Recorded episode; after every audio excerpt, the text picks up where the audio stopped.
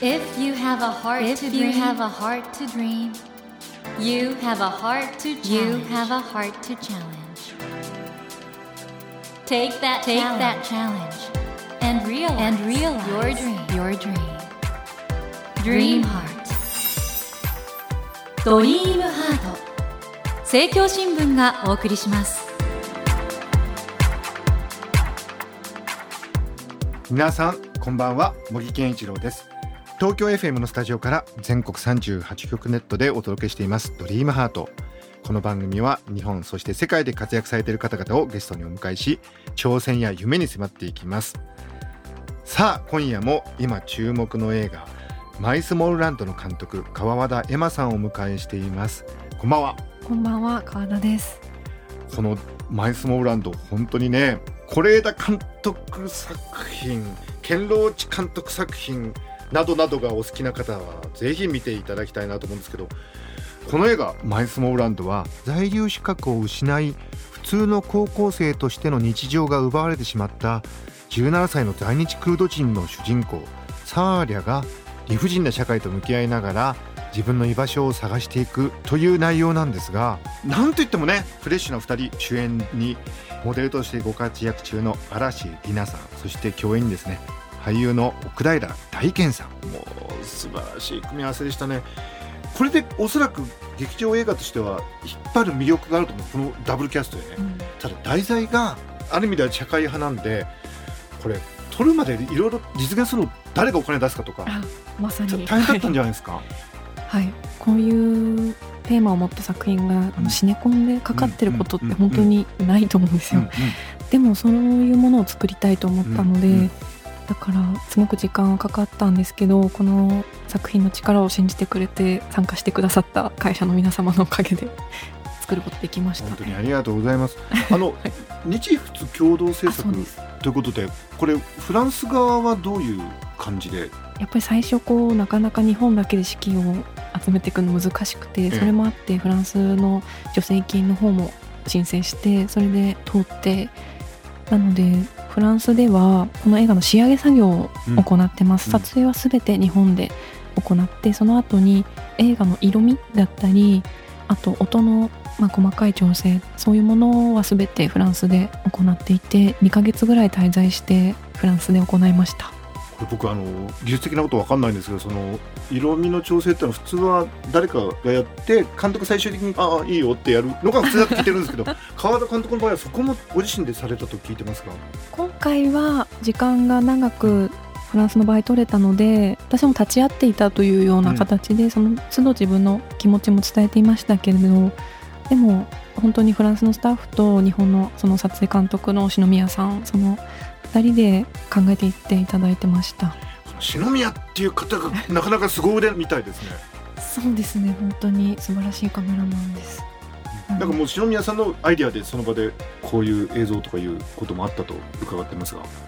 そうですね、まあ、最後の方にある面会室のあるシーンがあるんですけどその中で私がちょっともう時間に追われてあの一部だけ撮りましょうというようなことを言った時にいやそれじゃダメだというかどうして芝居を撮らなければと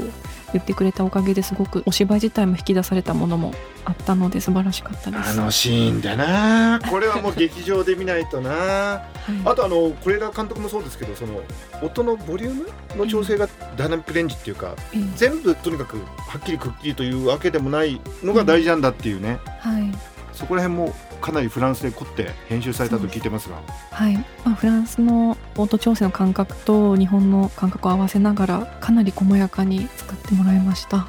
ということでねその色味と声のニュアンスの細やかさを体験するためには劇場に行っていただかないとね。いや本当にそうなんですはい皆さん劇場ぜひご覧くださいね、はい、ということで、えー、今夜もですね川和田監督をお迎えし映画「マイスモールランド」のお話はもちろん川和田監督のこれまでのね人生のお話ぜひ伺いたいと思いますので監督今夜もどうぞよろしくお願いいたします。お願いいたします。ドリームハート。それでは今夜もまずは川和田監督のプロフィールをご紹介します、えー、川和田恵馬監督は1991年千葉県でイギリス人のお父様と日本人のお母様の間に誕生されました。早稲田大学在学中に制作した映画「サークル」が東京学生映画祭で準グランプリを受賞されました。その後2014年に文福に所属し是枝裕和監督の作品等で監督助手を務められます。5月6日より全国公開となった映画「マイスモールランド」が商業長編映画デビューとなり現在注目を集めています。またこの作品は2018年の第23回プサン国際映画祭で若いクリエイターを支援するアジアンプロジェクトマーケット APM でアルテ国際賞を受賞。そして今年第72回ベルリン国際映画祭では全部門の作品から選出されるアムネスティ国際映画賞のスペシャルメンションに輝き世界から大きな注目を集めています。ということで川端監督早稲田大学在学中に制作した映画「サークル」が東京学生映画祭で準グランプリを受賞されたということなんですがこの「サークル」予告編を見たんです怖そうじゃないですか 見ていただいたんですか？怖そう。サスペンス映画なんですかねいやサスペンスってほどでもないんですけど。でもちょっと怖そうな感じだったんですけど。そうですね。でもミステリーあミステリーなんですか？でもあのなんか映像の質感とかがちょっと手持ちの？8ミリ？あはい。それは手持ちで撮っていてでも8ミリではないんですけど。なんかそんな感じの質感ででもあの画質というかあれはどういう何を狙って？それを見ていただいてると思ってなかったですけど。でも映画らしいルックにしたくて、はい。でもそれも先輩がやってくれたことなんで。えであの出てらっしゃる方々はどなたなんですか？本当に学生の同じサークルだったり、まあ、知り合いのお芝居やってる人とか、は学生から集めて作ってますね。なんかそれ某対談でなんかえ？放送研究会に入ってたということが暴露されてましたけど 放送研究会って普通なんかコマーシャルとかあれでしょ？あそうですそうです。基本的にイベントをやっていて、ええ。生放送の体でイベントをやるっていうことが主なサークルなんですけど、はい。でもちょっとそこにこうなかなか入り込めなくて、えあの 映画を作ってた面々が少しいて、はい。そこで作った作品なんですけど。そうなんですか。その早稲田大学時代っていうのはどんな思い出というか？結構私はでも難しかったですね大学は友達を積極的に作ることが。なので図書館にばっかりいたり、はい。その放送研でもなんかそのメインストリームに入れずアウトローで 映画を、怖い感じの映画を作っていた感じなんですけど。怖い感じの映画を作ってたっていうか。はい。なるほど。ね。であのまあ早稲田大学っていうとどうしてもイメージ的にはあの高田馬場あたりで飲み会をやってるとかそういうイメージなんですけどそういうこともされてたんですか？してないです。あのしてないんですか？あいやししてないとは言えないんですけどでもそこで感じたこととかをあの、映画に詰め込んでそれがサークルって作品なんですけど。だから怖い感じになっちゃうなるほとど。はい。あじゃあちょっと距離を置いて見てる。そうですね。なるほど。確かにあの予告編で見た限りああいうなんか飲み会とかありそうですもんね。いや私のいた当時の話ですけど、うん。まあ、結構激しくて、うん。うん、なんかちょっとなと思ってたので そういういろんなこう恨みつらみじゃないですけどなるほど込めちゃったのでちょっとこの話はもう大丈夫です。そうですよね。はいそして、えー大学を出た後ですね、なんと是枝裕和監督や西川美和さんがいらっしゃる文福に入られた。文福ってそう簡単に入れないんじゃないんですか？ああでも面接は1回でした。え？多分ラジオ局とかの方がもっとあのたくさんテレビ、局の方があのいっぱいあると思いますしなんか審査とかセレクションはどういう、もう作文を書いたのと、はいあと、まあ、このサークル作品をはい。送ってそこから書類選考があって1回面接があってで、まあ、私以外にも同期もいてはい。で3人ぐらい一緒に入って、まあ、大体3年に一度ほど募集を行ってますねう今。んあの、最終面接は是枝さんとかいらしたんですか？はいでも本当1回だけなので面接はどんな感じだったんですか？そうですね。普通に部屋入ったら是枝さんいて、ええ。西川美也さんもいて、あともう一人プロデューサーの北原さんという方いて、ええ。まあなんか映画見たよみたいな あの、はい。私の作ったええ。映画について見てくださった感想を聞いたり、はい。お父さん何してんの？とかなんか あ世間話みたいな。そういう感じですね。なんかその映画作ってみてどうだった？とかどこうまくいってどこうまくいかなかった？とかそういうこう世間話っぽい感じで話して何かこう自分を売るためのアピールとかは初めて面接をしてしなくてよかった面接でしたね。君のその芸術観を語りたまえとか ないですね。じゃあもうその時点で結論出てたんでしょうね いや、出てないと思いますけど。本当ですか？でも多分その話した相性とか、まあ、何か興味持ってもらった点があったのかわからないですけど、その私の印象と作ってた作品のギャップとか、そういうとこも興味持ってくださったとは当時言ってましたね。そうかそうかああいうサークルみたいな映画を撮る人はどういう人かなと思ったらあれ？ってね そうですね。マイスモーランドは結構印象は近いんじゃないかなと自分で思うんですけど、うんうんうん結構あのいろんな怨念が詰まった映画だったので、最初に作った映画は。なるほど、はいそういう映画も撮れると撮りましたね。でももう撮らないかうんな。はい。そして是枝監督の作品でですね日本アカデミー賞6部門を受賞した3度目の殺人では監督助手を務められたということで、どうでしたか？撮影現場で是枝さんの現場見てて。特にこの作品はもうずっと内容を考え続けてて撮影に入ってからも。その撮影中も脇で脚本を書き換えてたり本当に止まらない人だなっていううん。すごくエネルギッシュでその撮影終わった後もすぐ編集をしたいから編集できるかみたいなことを常にこう聞かれていてもう夢にも見るくらい是枝さんが夢に出てきてあの 編集できるかみたいな今。それくらいエネルギー溢れてうん。なんか作品にすごく貪欲な人だなっていうイメージありましたし私大学出てすぐ参加したような作品だったんですけど、ええ。常にこう意見を今のどう思った？これどう思う？って本当にまだ何の経験もないのに常に聞いてもらって。いあの大監督が聞いてくるんですか？やそうなんですよ。なんか最初はなもうビビってしまって、うんうん。もうビクビクしながら言ってたんですけど本当に取り入れてもらえるのでなんか作品が良くなるためであれば誰の意見とか関係なく本当にとにかく作品を考えるっていうことへ向かってる人だなと思いました。やっぱりあの世界の映画人に尊敬される理由ってのが現場にもあるってことですかね。そうですね本当にすごいなと思います。森健一郎が東京 FM のスタジオから全国放送でお届けしています「ドリームハート引き続き映画監督の川田恵馬さんをお迎えしてお話を伺っていきます。ドリームハート川田さんどうですか？あのある意味では当事者とも言える在日のプロドの方々からの感想とか届いてますか？そうですね。映画館に見に行ったってこう仲良しグループのお母さんたちのこう、うん。うん写真が送ってきていただいて本当にこう、まあ、その見ていただいた方は自分たちのことを映画にしてくれて本当にありがとうというような言葉もその方からはいただきました。私あのドキュメンタリー映画の方で「牛久」という作品も拝見して、やっぱり難民の問題、要するに難民を認定する方々といわゆる出入国管理というか不法滞在の方を管理する方々が同じ役所がやってるっていう構造的な問題もあったりして、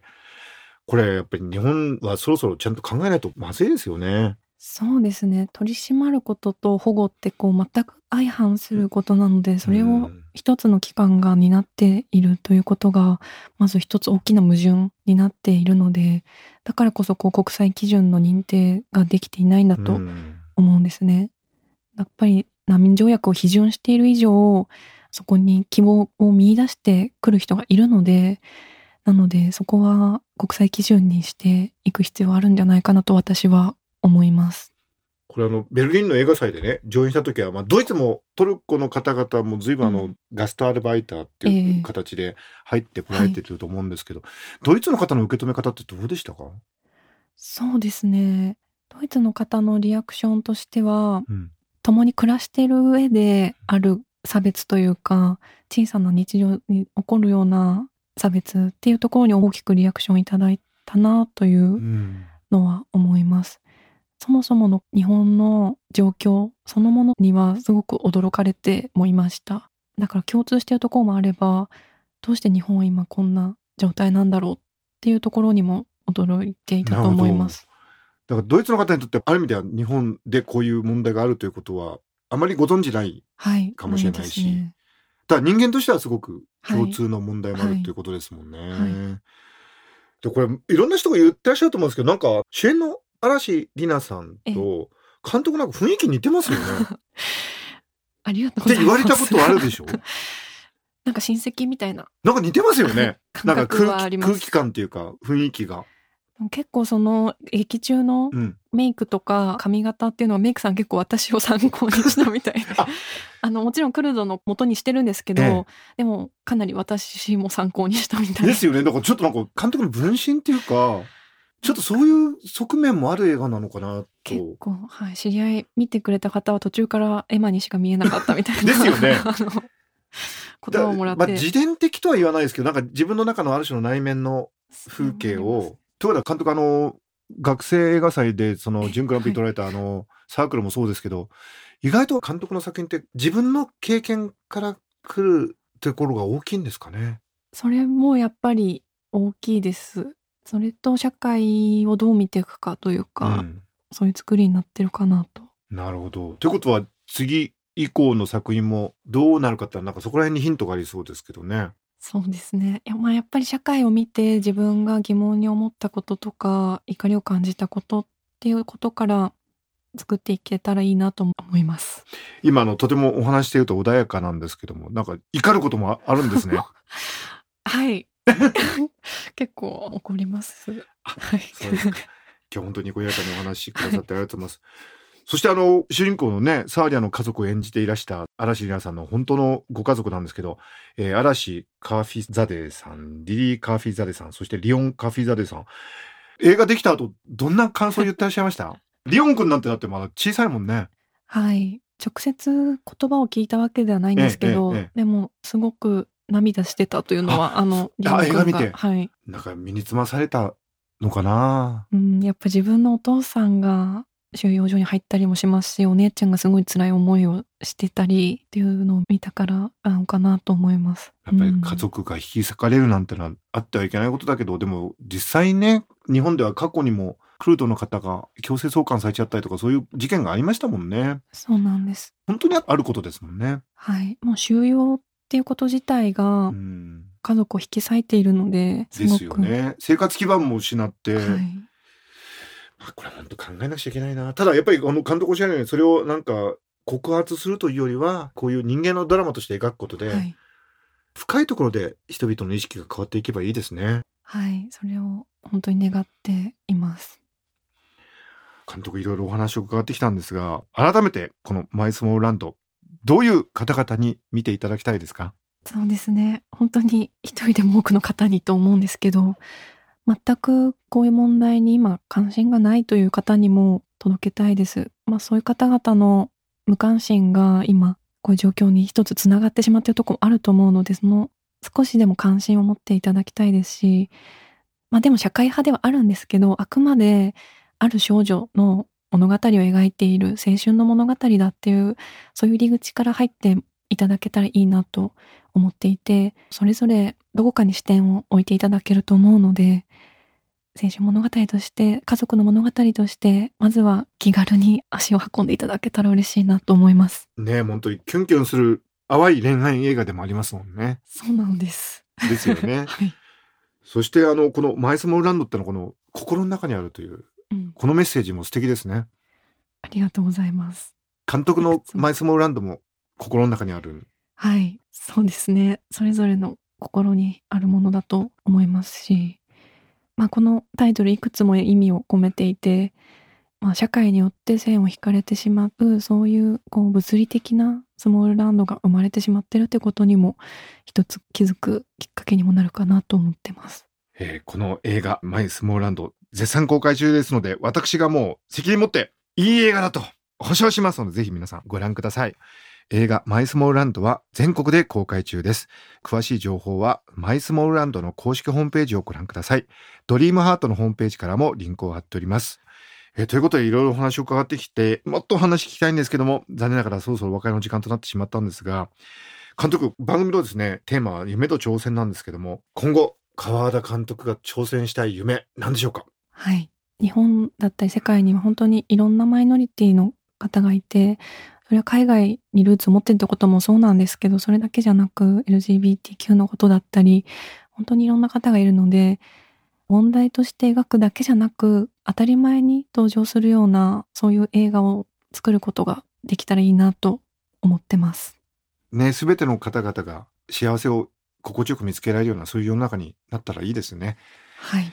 督応援しております。ありがとうございます。ぜひ頑張ってください。はいということで森健一郎が東京 FM のスタジオから全国放送でお送りしていますドリームハート今夜も映画監督の川田絵馬さんをお迎えしてお話を伺いました監督2週続けて本当に素晴らしいお話ありがとうございましたありがとうございました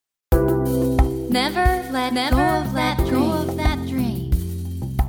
Never forget Never forget that heart to challenge. Dream heart.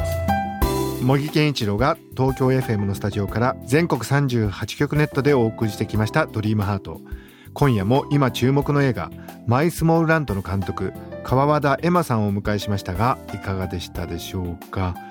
いや本当にあの監督のおっしゃってた通りねこの世界で小さな自分だけの立場に置かれてしまってる方々の声を届けるというのはやはり映画そしてさまざまな芸術の役割なのかなとつまり声なき声を聞く小さな心の揺らぎをみんなが見られるようにするっていうこれやっぱり芸術の役割として本当に素晴らしいことなんだなと思うんでこれからねそういうことをしていきたいという川和田監督の挑戦僕本当に応援したいなと心から思いましたし今ねこの上演している「マイスモールランド」これを劇場で見ることが何よりもそのね挑戦夢の応援になるのかなと思いましてぜひ皆さんにもねご覧いただきたいなと思いました。さて番組では毎週3名の方に1000円分の図書カードと番組特製のエコバッグをセットにしてプレゼントしています。私模擬に聞きたいことや相談したいこと番組の感想などお書き添えの上ドリームハートのホームページよりご応募ください。お待ちしています。そして無料音声アプリオーディでドリームハートの番外編番組模擬健一郎のポジティブ脳教室を配信中です。こちらも聞いてみてくださいね。さて来週のお客様はラジオ DJ として長年第一線でご活躍中の秀島文香さんをお迎えします。どうぞお楽しみに。それではまた土曜の夜10時にお会いしましょう。ドリームハートお相手は森健一郎でした。ドリームハート。政教新聞がお送りしました。